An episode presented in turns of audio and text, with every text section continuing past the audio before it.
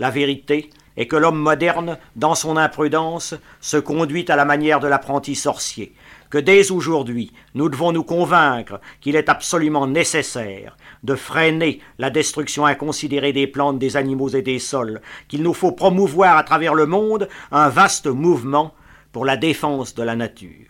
C'était il y a 66 ans sur une des chaînes de la RTF. Déjà, en pleine période de Trente Glorieuses, le journaliste mettait en garde, alertait sur l'importance de la préservation d'un bien ô combien précieux, notre nature, notre planète, notre biodiversité.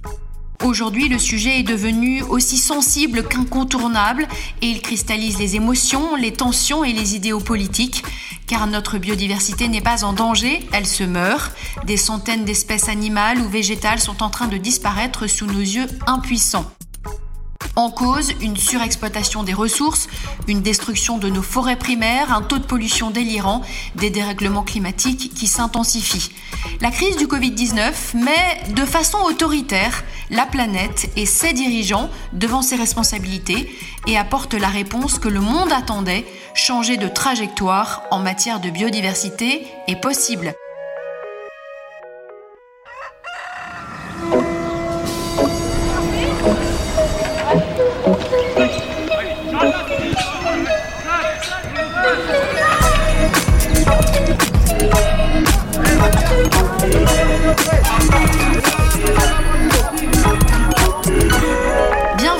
Utilité publique, le podcast d'intérêt général au service de la transformation de la société. Un épisode réalisé à distance, dans le respect des gestes barrières. Et pour cet épisode consacré à la biodiversité, je reçois aujourd'hui Philippe Grandcola, directeur de recherche au CNRS et directeur de l'unité mixte de recherche du Muséum national d'histoire naturelle. Bonjour. Bonjour et Philippe Thiévan, directeur de CDC Biodiversité et docteur en écologie. Bonjour. Bonjour. Alors Philippe Grandcola, quel est le niveau de corrélation entre la crise sanitaire inédite que nous vivons avec le Covid-19 et notre gestion de la biodiversité selon vous? Ben, c'est une corrélation directe et totale. Hein. Nous nous trouvons dans une situation aujourd'hui où nous sommes en fait affectés de manière globale, mondiale, par un virus recombiné qui est issu euh, de virus qui se trouvaient dans des chauves-souris sauvages et dans des pangolins braconnés quelque part aux confins euh, du Vietnam et de la Chine. Donc on ne peut pas imaginer une situation qui soit plus liée à une biodiversité, biodiversité qui ne nous est pas familière, mais qui est une biodiversité tout court.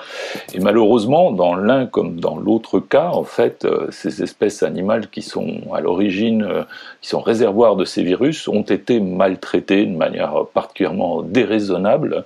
Et c'est ce qui aboutit aujourd'hui à, la situation que, que, nous connaissons. Situation déjà qui avait été d'ailleurs prévue euh, dès le début des années 2000 à la suite d'une première euh, euh, épidémie beaucoup plus limitée, celle du SRAS, hein, qui était déjà apparue en Chine à la suite de recombinaisons virales entre un virus de chauve-souris et un virus de petits carnivores, une civette. À l'époque, des auteurs scientifiques avaient écrit en toutes lettres hein, que la cohabitation de chauves-souris euh, sauvages autour des habitations humaines et puis des marchés d'animaux dans lesquels on garde des animaux vivants pour la consommation ou la pharmacopée était une bombe à retardement. Et eh bien cette bombe à retardement, en fait, aujourd'hui, euh, a explosé. Et malheureusement, ce n'est ni la première ni la dernière. Hein. Depuis 1940, on observe une, augmentation, une euh, multiplication par 10 du nombre de maladies émergentes euh, de ce type dans le monde. Alors certaines d'entre elles ont été limitées, contingentées à telle ou telle région, hein, ce qui a provoqué des dégâts euh, très locaux hein, et des dégâts humains malgré tout très graves, il faut le rappeler. Mais aujourd'hui, évidemment, on se trouve dans une situation pandémique euh, et euh, on risque d'en avoir d'autres dans le futur de ce type. Philippe Thiévan, est-ce que vous partagez l'intégralité de ce constat? L'intégralité totale, absolument, c'est exactement euh, ce que je pense. Euh, et ce que j'ajouterais euh, par rapport à ce que Philippe Brancola a dit, qui est tout à fait exact, c'est que en même temps, cet épisode, je dirais, nous rappelle que nous ne sommes pas autonomes sur cette planète et que dès qu'on touche un des maillons de la chaîne, alors on en ressent les vibrations. Alors il y a des vibrations euh, qui sont ressenties de façon plus ou moins forte. Celle-ci est largement ressentie. Mais en tous les cas, ce qu'il faut euh, noter, c'est que euh, aucune n'est anonyme, quand bien même elle ne serait pas perçue ou pas perçue de façon aussi forte, parce qu'elle touche l'homme peut-être de façon moins directe que celle-ci. Et dès lors qu'on interfère avec euh, des écosystèmes naturels, euh, ces dérivés, espèces, euh, groupes taxonomiques diverses, alors effectivement, c'est à ce genre de conséquences qu'on peut s'attendre. Philippe Grandcola, est-ce qu'il y a d'autres raisons moins évidentes? Oui, tout à fait. Je pense qu'il y a un souci également avec la manière dont nous nous procurons nos, protéines animales. D'une manière générale, hein, l'homme a toujours été un, un chasseur, un prédateur depuis les origines. Alors quand il s'est sédentarisé il y a quelques milliers d'années, il a élevé des animaux, mais finalement c'était juste garder euh, quelque part auprès de lui ses, euh, ressources euh, vivantes et de manière groupée, mais il n'y a jamais eu de stratégie euh, sanitaire claire qui a été liée à, euh, à cette prédation ou à cette prédation retardée euh, auprès d'un stock en élevage. Et aujourd'hui, on se rend compte que la combinaison entre le fait d'aller chercher des animaux dans le milieu naturel et des animaux qu'on élève, en fait, pose problème. alors, on peut se dire que c'est lié à une situation sanitaire précaire dans certains pays avec des modes d'élevage relativement archaïques, mais il n'en est rien en réalité ce type de problème sanitaire arrive aussi bien dans des élevages locaux, hein, dans la cour d'une ferme au fin fond euh, de l'Afrique, de l'Amérique du Sud ou de l'Asie tropicale, mais elle arrive également euh, dans des grands élevages industriels hein, euh, où on favorise éhontément l'antibiorésistance, y compris sur notre propre territoire métropolitain en France. Donc il y a vraiment un enjeu de compréhension sur la manière dont on doit traiter l'animal, y compris l'animal que, l'on veut consommer. Et c'est un enjeu considérable hein, qui a également des répercussions, pas seulement sur la santé humaine, mais en rétroaction aussi sur euh, les écosystèmes, euh, ce qui peut provoquer aussi des effets cascades. Hein. On le sait bien aujourd'hui, il y a une problématique pour la nourriture des bovins, par exemple en Europe, hein, qui est liée au soja qui est cultivé dans des milieux qui sont en cours de déforestation, par exemple en Amérique du Sud. Et cette problématique provoque en cascade d'autres problèmes sanitaires localement. Et qui dit déforestation dit artificialisation des sols. Euh, un envahissement euh, par un certain nombre de moustiques vecteurs du paludisme, etc., etc., ou de la fièvre jaune. Donc les, problèmes s'enchaînent. Philippe Thiévan, pourquoi est-ce qu'il y a une telle inertie de la communauté internationale sur ce sujet de la biodiversité? Quels sont les enjeux économiques sous-jacents? Oui, une grande inertie et euh, un manque d'action coordonnée probablement. Et je pense que tout ça est probablement lié au fait que l'homme a déjà du mal à comprendre et croire à son lien de dépendance à la nature. Euh, donc partant de là, il privilégie euh, ce qu'il croit être euh, ses intérêts, modèles de développement, et donc ses enjeux économiques anthropiques en quelque sorte, sans finalement se préoccuper des éléments fondamentaux dont ils dépendent. Je reviens vers vous, Philippe Grandcola. Les pays sont-ils dans une gestion purement économique et court-termiste? Je pense notamment à la gestion de la forêt amazonienne. Oui, tout à fait. Le, souci, c'est que ce court-termisme, en fait, se double d'une mondialisation. En réalité, nous sommes tous interdépendants. Il faut le rappeler, les transports aériens ont augmenté de 1000% ces dernières années. Euh, la production de protéines animales a doublé durant ces dix dernières années. Hein. Donc aujourd'hui, nous sommes dans une situation d'excès. Euh, on ne parle même pas là de l'essor de la société industrielle depuis plus d'un siècle. On parle simplement des deux ou trois dernières décennies.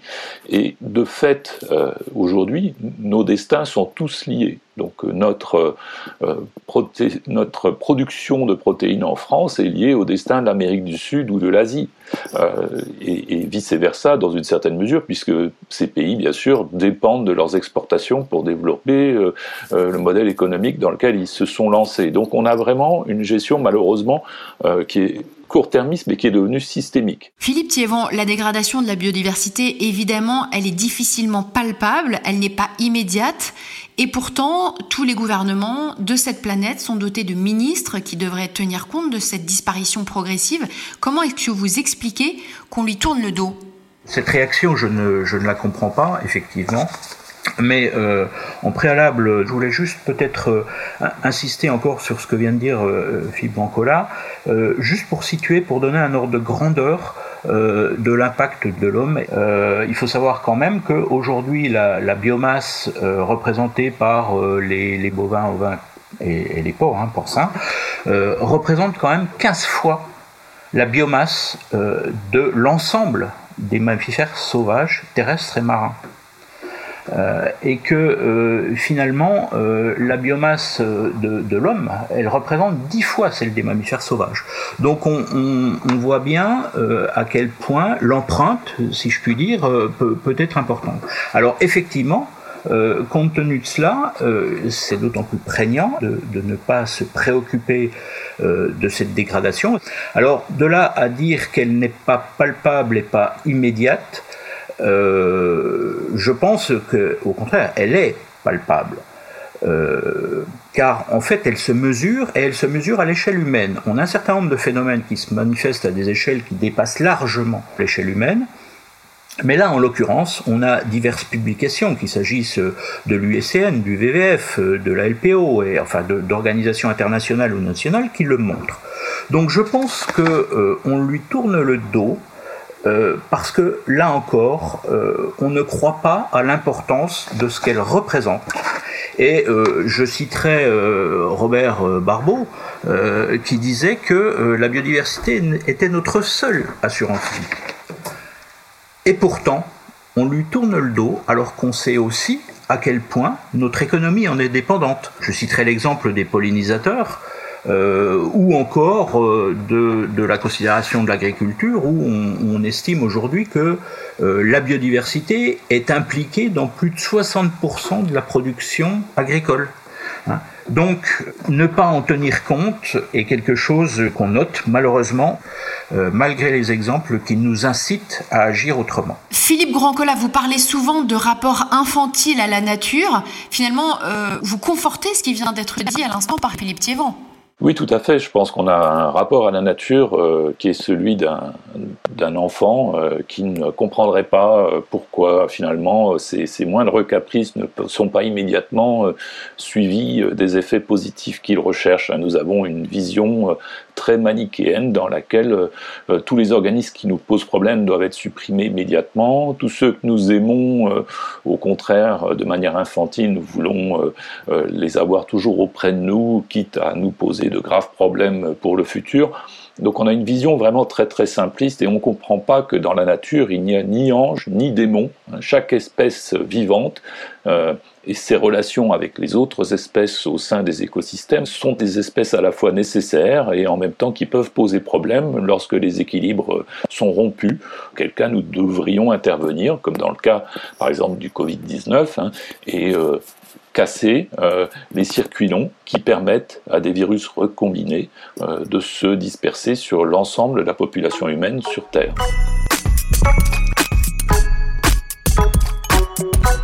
Alors si les Français ont du mal à appréhender les conséquences directes de la dégradation de la biodiversité, ils perçoivent en revanche clairement les attentes à leur santé. C'est ce qui émane d'un sondage que Judith Saufer, directrice du département santé de l'Institut CSA, nous explique tout de suite. On l'écoute. Les Français font clairement le lien entre l'environnement et leur santé. En effet, 75% des Français sont convaincus de l'impact de l'environnement sur leur santé. Les facteurs les plus impactants qui sont identifiés sont la pollution de l'air, la pollution de l'eau et la pollution des sols. Un Français sur deux pense que la pollution de l'air est le facteur le plus impactant sur sa santé. 8 Français sur 10 ont déjà entendu parler des perturbateurs endocriniens et citent à 80% les pesticides et également déclarent avoir changé, par exemple, la manière de jardiner. Un Français sur deux évite l'usage des désherbants et des insecticides. Donc il y a vraiment une prise de conscience euh, sur cette préservation de l'environnement.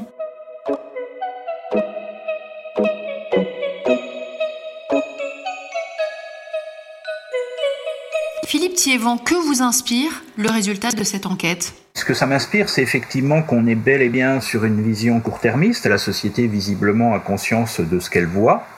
Euh, il faudrait qu'elle ait conscience aussi de ce qu'elle ne voit pas. Philippe Grandcola, est-ce que vous pensez que cette crise sanitaire euh, mondiale euh, va faire évoluer la perception des Français? La perception, certainement, puisque tout un chacun constate aujourd'hui que vraiment une catastrophe de ce type-là a un impact euh, terrifiant, hein. euh, malgré finalement sa, relative euh, simplicité, hein, puisque je, rappelle qu'il y a quand même d'autres épidémies dans le monde actuellement qui sont loin d'être terminées, hein, comme celle du sida ou du paludisme, et qui ont tué des millions de personnes et qui continuent chaque année à tuer des milliers de personnes dans un silence quand même passablement assourdissant. Mais néanmoins, oui, je pense que ça va marquer les esprits. Après, est-ce que les préconisations que l'on peut faire vont avoir le même effet? Euh, Ça, c'est une, autre question et, qui me semble tout aussi importante, bien sûr. Philippe Thiévan, est-ce qu'il y a des solutions qui permettraient finalement de concilier enfin économie et écologie? Parce qu'elle est là, la solution. Euh, oui, effectivement, euh, elle est là. Parmi les solutions, euh, il y a la nécessaire coordination, effectivement, conciliation, je dirais réconciliation entre économie et, écologie.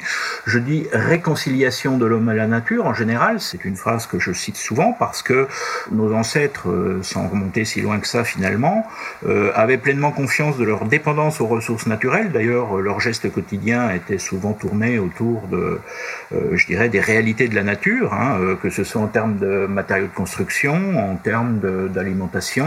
Euh, le mot circuit court n'avait pas besoin d'exister parce que c'était quelque chose qui était d'une évidence absolue. Et donc c'était tout ça probablement euh, dirigé par des questions d'économie. Mais là, c'est l'économie effectivement vertueuse qui pousse à optimiser un peu ses, ses choix. Et une notion peut-être dont l'homme s'abstrait malheureusement, à mon sens en tous les cas, trop souvent, euh, c'est l'humilité. Et, on n'a pas euh, la possibilité euh, de s'affranchir de tout, et en tous les cas, pas sans coût pour la société, pas sans coût pour la nature. donc c'est la raison pour laquelle nous, en tous les cas, prônons l'introduction de solutions fondées sur la nature, pour reprendre le, le terme consacré, qui s'inspirent pleinement du fonctionnement des mécanismes naturels, qui implique euh, une part d'humilité de, la part de, de l'homme et en général qui montre des résultats extrêmement intéressants. Je ne citerai euh, qu'un exemple euh, en matière de génie écologique et de cours d'eau, par exemple, si on compare le génie écologique et le génie civil en matière de gestion, voire de restauration de cours d'eau ou de gestion de type inondation et autres, on s'aperçoit que les solutions fondées sur la nature non seulement sont plus efficaces, sont moins coûteuses, d'une façon générale, je ne veux pas te faire de cas euh, absolu, mais euh, sont également plus durables et plus intégrées. Donc nous avons aujourd'hui, et il faut encore développer, un cortège de solutions euh, qu'on pourra appeler de, de, façon générique des solutions fondées sur la nature. Philippe Grandcola, comment faire évoluer les mentalités sur ce sujet? Alors en fait, je pense que le, le gros souci qui peut arriver dans le futur, c'est que les mentalités, on le voit, elles évoluent naturellement via l'information, via l'éducation.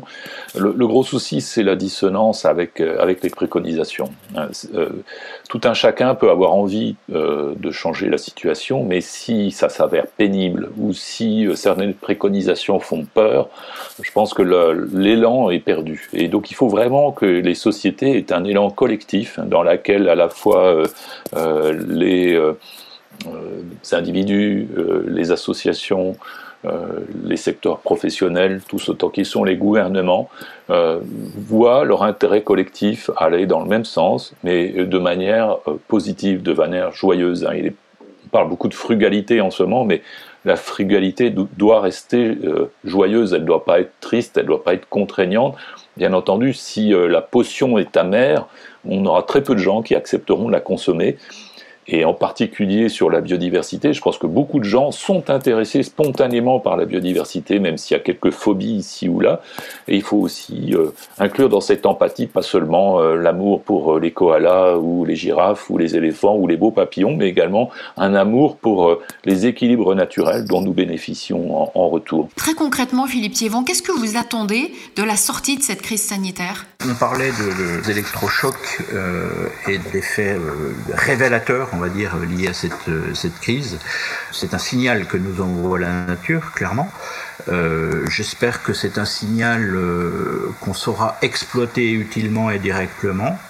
Euh, avec une vraie intégration et une vraie compréhension du lien direct de dépendance de l'homme euh, envers la nature. Et ça, je crois que c'est la partie, euh, la, partie la, plus importante.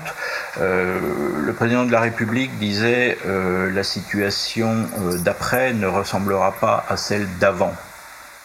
J'attends beaucoup de cette phrase.